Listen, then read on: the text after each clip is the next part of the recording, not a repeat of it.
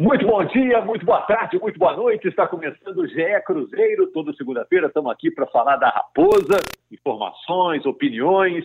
Hoje a gente está com o Henrique Fernandes, com o Bob Faria e com o Gabriel Duarte. Um alô geral para todos. E aí, gente, está tudo bem? Estamos aí. Tudo jóia. Continua, continuando sonhando com a liberdade. É, vamos lançar uns temas aqui nessa quarentena, nesse período de pandemia, todo mundo escondido, cada um na sua casa, né? A tentativa de ter o Lucas Romero de volta tem alguma chance de dar certo no Cruzeiro?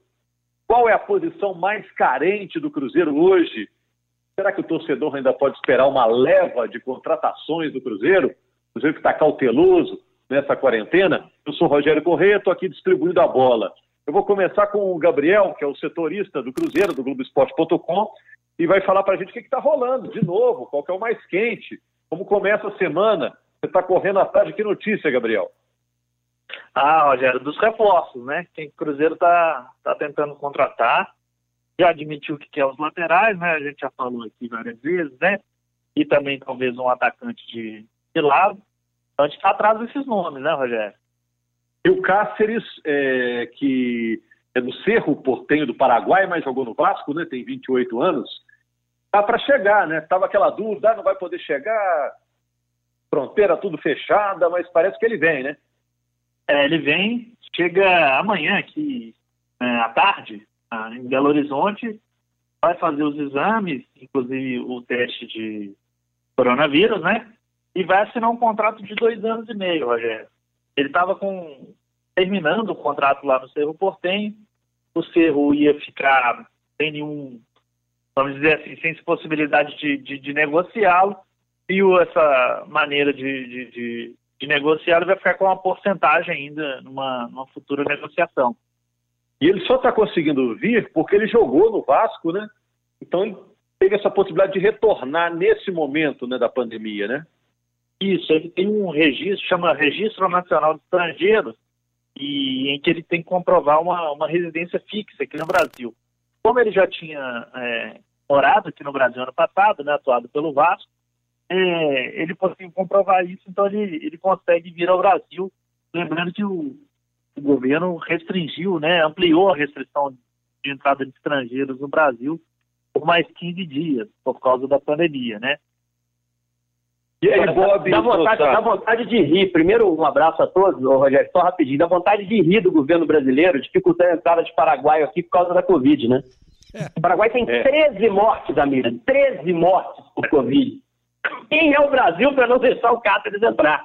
É, só falando sobre ele rapidinho, é, é, um cara que no ano passado, com o Valentim, Vasco, ele era titular. Até fez um bom estadual, iniciou o brasileiro como titular, mas com o Vanderlei, quando ele fez uma mudança importante no Vasco. O, o Pikachu, que era meia pela direita com o Valentim, passou a ser lateral com o Vanderlei. Ele passou a jogar com o Rossi, Marrone e Ribamar na frente. Então ele recuou o Pikachu para lateral, o Cáceres perdeu espaço. Então, no segundo semestre do ano passado, o Cáceres jogou pouquíssimo. Mas no início do ano, ele de volta ao, ao, ao Cerro vinha jogando com uma regularidade maior. Inclusive, jogou a pré-Libertadores. O Cerro saiu da Libertadores. Foi eliminado pelo Barcelona de Guayaquil na pré. Então, isso talvez tenha facilitado também essa negociação do, do Cáceres para o Cruzeiro. É, eu acho que é um jogador que serve, pode ajudar na campanha de Série B. E acho que o Cruzeiro está correto, muito correto em ser cauteloso nesse momento porque não sabe qual é o futuro, sabe qual é o passado, né? e o passado é tenebroso. E por isso mesmo não sabe como é que desenha o futuro. Então tem que ter muita calma, tem que ter tranquilidade, seja na contratação, seja em assumir risco, seja em assumir eh, qualquer tipo de negócio. Então o Cruzeiro tem que ser cauteloso mesmo. E acho que as laterais são, de fato, para o Anderson Moreira, as questões críticas no jogo, no time. É, nesse momento, não vejo o Cruzeiro com dois jogadores prontos para assumir essas posições. É, e o, o, o, Cruzeiro ainda fala do Daniel Guedes, né, o Gabriel? É, o Cruzeiro ainda fala dele, que é lateral do Santos. Isso. E, e tem a história do Vitor Luiz para a esquerda, né, o lateral do Palmeiras, né? É, são dois nomes que estão na, na pauta do Cruzeiro, né? O Daniel Guedes tem ainda a questão que ele foi suspenso preventivamente por doping. Ano passado ele, ele ainda não foi julgado. Então, ainda o Cruzeiro tem essa tendência para esperar do, do Daniel Guedes para conseguir concretizar a negociação, porque vamos imaginar que talvez ele pegue uma punição maior, talvez não, não compense muito o Cruzeiro trazê-lo, né? Já que no caso de doping, né? É. E o Vitor Luiz é um, é um desejo talvez até antigo do Cruzeiro, né? Eu não sei se vocês lembram, na época que o Egídio, o Cruzeiro contratou o Egídio, trouxe ele de volta de 2017 para 2018, o Vitor Luiz foi um nome falado pelo Cruzeiro. E naquela época não, não, não deu certo. Agora o Cruzeiro vê uma possibilidade, um perfil que parece um pouco com Cáceres, que é um jogador de mais experiência, que pode chegar para ser titular na Série B. É um nome que está em pauta no Cruzeiro, mas o Vanderlei ele chamou lá no Palmeiras, precisa liberá-lo. É, a gente até falou sobre isso semana passada, né? A dificuldade que pode existir pela questão do Palmeiras é, ter Copa do Brasil ainda, Libertadores, mais o brasileiro e, e, com um intervalo muito curto. Talvez o Vanderlei queira um elenco um pouquinho mais é, numeroso. É, eu só queria fazer uma defesa aqui ao João Lucas, porque é até complicado. O Cruzeirense está me ouvindo aqui vai ficar bravo, porque o início dele foi muito ruim. Mas eu acho que para a Série D é um lateral que pode suprir. É um cara que a gente já conhece um pouquinho mais de tempo, é, que passou pelo Ceará, passou pelo Figueirense, enfim, é um jogador que a gente já conhece. Lembro dele no Paysandu, na, na Série B de 2015. O Paysandu disputava a Série B, a gente cobria a Série B, principalmente o América. Então, assim, é um lateral que eu acho que para a Série B ele tem condições de estar ali no grupo. Então, você traz um outro lateral esquerdo, você tem ali uh, essa questão pelo menos resolvida. Ainda tem o Patrick que eventualmente pode fazer lateral, embora o Anderson tenha planos para ele mais avançado. Uh, o Rafael é que foi para Chape, né, Gabriel? O Rafael Santos realmente fechou o empréstimo para Chapecoense, né? É, o Rafael foi para Chape, emprestado por um ano, né? Lembrando que o Cruzeiro tem quatro laterais, né? É. Tem Marcelo Hermes. Não, e, ainda, né? e na direita, e na direita, pra gente, pra gente o Cáceres chega, acho, para ser titular no primeiro momento. Se trouxer o Daniel Guedes, tem uma vantagem ainda. O Daniel faz as duas laterais. Uhum. É, assim, é, é, um cara que já vai dar essa versatilidade.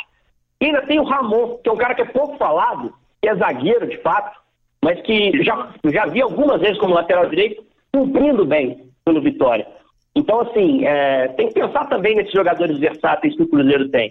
É, e que são caras que eu acho que podem, de alguma forma, é, ajudar o time ao longo da Série B.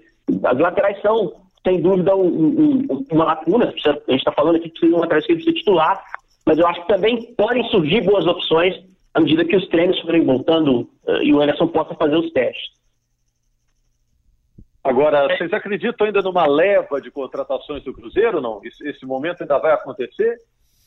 Eu não acredito, não. E de balaiada, de balaiada assim, acho muito difícil. Justamente por essa história de, de tentar o pé no chão. Lembrando que o Sérgio está no mandato, digamos, tampão, né? É, ele tem até o fim do ano para depois se reeleger. Então, se ele vai fazer, se ele faz uma loucura, se ele aumenta é, o passivo do Cruzeiro, se ele faz qualquer coisa que não seja muito pé no chão para manter o time viável, ele está botando em risco a reeleição dele, que seria fundamental para um trabalho de mais longo prazo na recuperação do Cruzeiro. Então, eu não, eu não acredito que nenhuma maluquice vá ser feita. Agora, se não subir, se não subir já era a reeleição também, Bob. Tem o outro lado, né? Claro. Se for mal na Série B, tchau. Não, não reelege nunca. Não tem jeito. É, mas o, equi é, é, um, é uma faca de dois gumes, cara. É difícil. O equilíbrio é que é tá difícil. aí, né? Essa é que é a ideia, assim. A ideia é conseguir um equilíbrio para que a coisa funcione sem colocar em risco é, qualquer possibilidade do Cruzeiro. Então, é uma responsabilidade muito grande e, e eu acho que, assim, é, o primeiro passo é manter essa responsabilidade sob controle. A tentação num tipo de futebol de fazer coisas e porque tem muito assédio, porque tem muita possibilidade, porque tem muita, muita gente falando um monte de bobagem e tudo mais, é, é gigantesca. Então o cara tem que ser muito centrado para entender exatamente o que está acontecendo e não fazer loucura. Sabe o que, que acho, acho que atrapalha muito, só para não perder o assunto das contratações, que atrapalha muito o Cruzeiro buscar reforço, Rogério e amigos, é, é, não saber até quando vai a Série B. Porque a gente não sabe quando ela vai recomeçar, a ideia é que se joga em 38 rodadas, então é possível que se entre na próxima temporada. O Cruzeiro acho que quer trazer jogadores por empréstimo, eu imagino. Porque não tem dinheiro para comprar jogador vai tentar pegar de Série A alguns jogadores de qualidade que na Série B façam a diferença, é, com pagamento de salário, enfim, tentando não se complicar financeiramente. Mas você vai fazer um empréstimo com esse cara até quando? Você não sabe até quando vai a Série B, você não sabe se ela acaba em março do ano que vem, você não sabe se ela vai até dezembro. Então, acho que isso, é, isso vai clarear um pouco mais quando a gente tiver um cenário melhor de pandemia no Brasil que permita a CBF marcar datas, definir até quando vai a Série A, até quando vai a Série B, e aí acho que o Cruzeiro pode trazer uns dois, três nomes aí daqui para fim do campeonato. Eu só vejo solucionado mesmo no Cruzeiro. A, a, meta, que eu acho os dois goleiros à disposição muito bons, Fábio e Lucas França, para mim, são ótimos goleiros. Uh, a defesa, a zaga, está bem, bem, uh, tá bem suprida, né, com o Léo Kaká, com o Marlon e com o Ramon, principalmente. Uh, os volantes, talvez mais um ali para participar do revezamento. E do meio para frente, eu acho que precisa de uns dois jogadores, para tirar o peso dos mais jovens. Né? Você tem Angulo com 21 anos, Thiago com 18, Popó com 19, o Wellington com 20. Precisa de uns caras mais cascudos. Né? Maurício com 19. Maurício deve ser um cara para jogar a Série B, para fazer mais 30 jogos. O Henrique e Bob e Gabriel, e a prioridade? Só, só, só tem dinheiro para contratar um. Quem contrata primeiro? Ah, lateral direito, Rogério. Não eu tem lateral direito. É, eu, eu para mim, meio atacante. Meio atacante. Agora saiu o Bobinho, que era uma, uma, uma alternativa. Não, o meu lateral, meu lateral Ramon. Meu lateral Ramon, para início de Série B. É. Agora, essa história do Lucas Romero, é, tem alguma chance de dar certo, Gabriel? Está rolando mesmo? É mais uh, um desejo da torcida?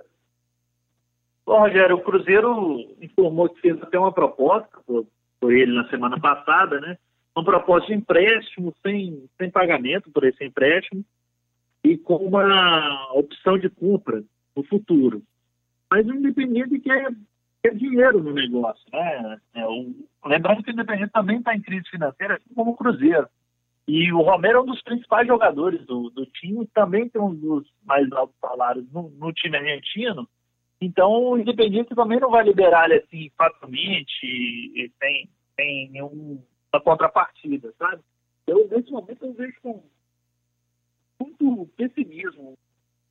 Acho, até questiono se é necessário, do ponto de vista financeiro, fazer essa investida no Romero nesse momento. É uma proposta muito ruim que foi feita. o, Independente deve ter pensado, estão tais de brincation. É claro que o Cruzeiro tem toda a prerrogativa de fazer a proposta que quiser. Pode pegar o telefone e falar assim, oh, tem, um, tem um peso aqui, quer mandar? E o cara vai dizer assim, não, é. obviamente. Mas ele tem a prerrogativa, mas é uma proposta muito ruim. Por quê? Porque é um jogador que tem mercado para propostas melhores. E se o time está desesperado, né, se o Independente está desesperado, precisando de grana, e o jogador está no mercado, ele vai conseguir propostas melhores do que essa.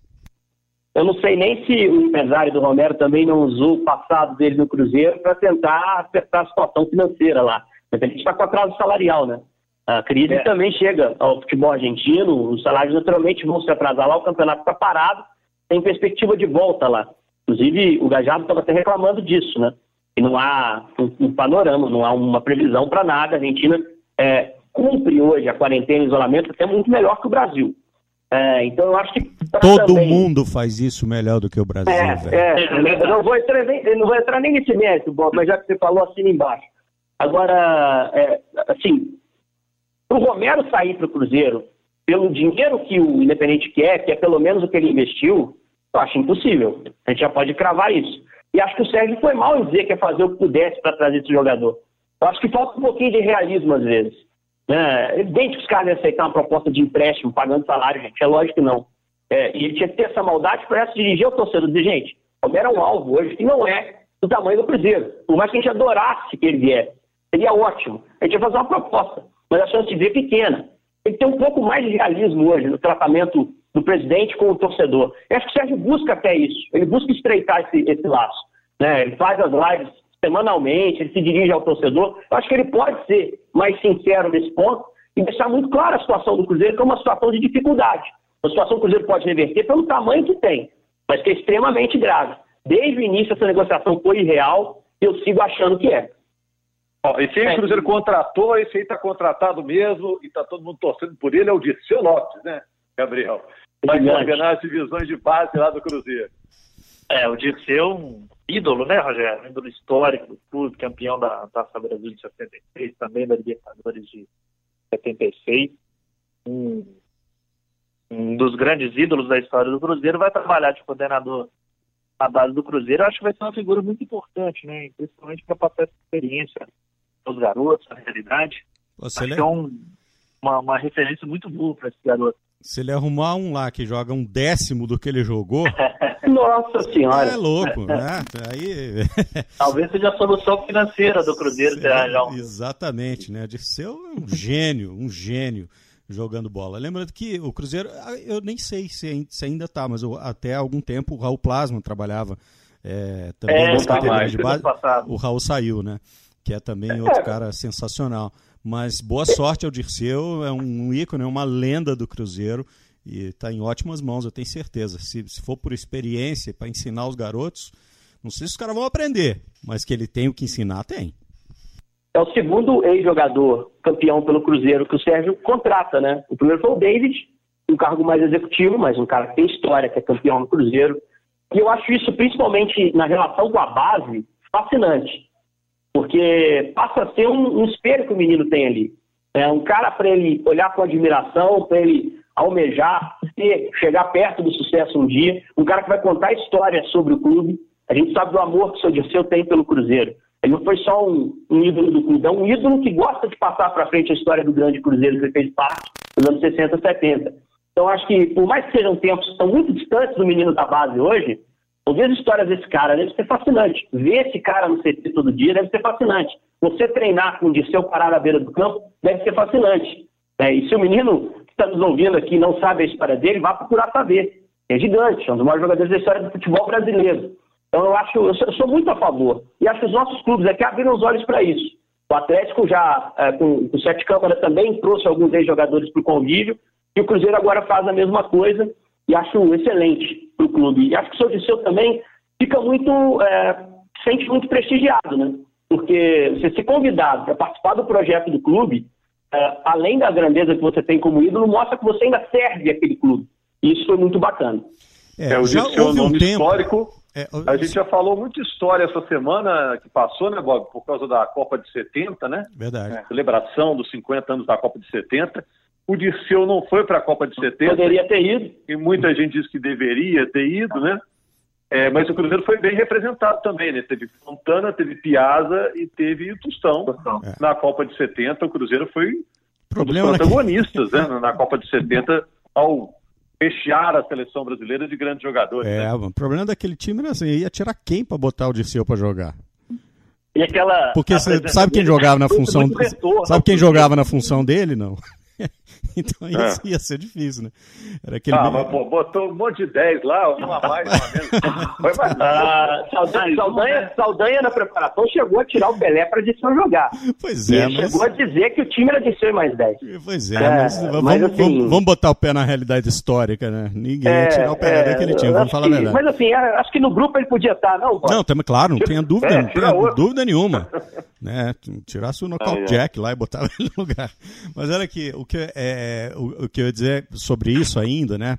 Essa relação do grande ídolo, do gênio, etc., e a presença dele na categoria de base. Houve um tempo é, em que isso era até, tinha até mais influência, num tempo que a categoria de base era mais formada por jogadores que nasciam na cidade, jogadores que tinham histórico familiar com o clube e tudo mais.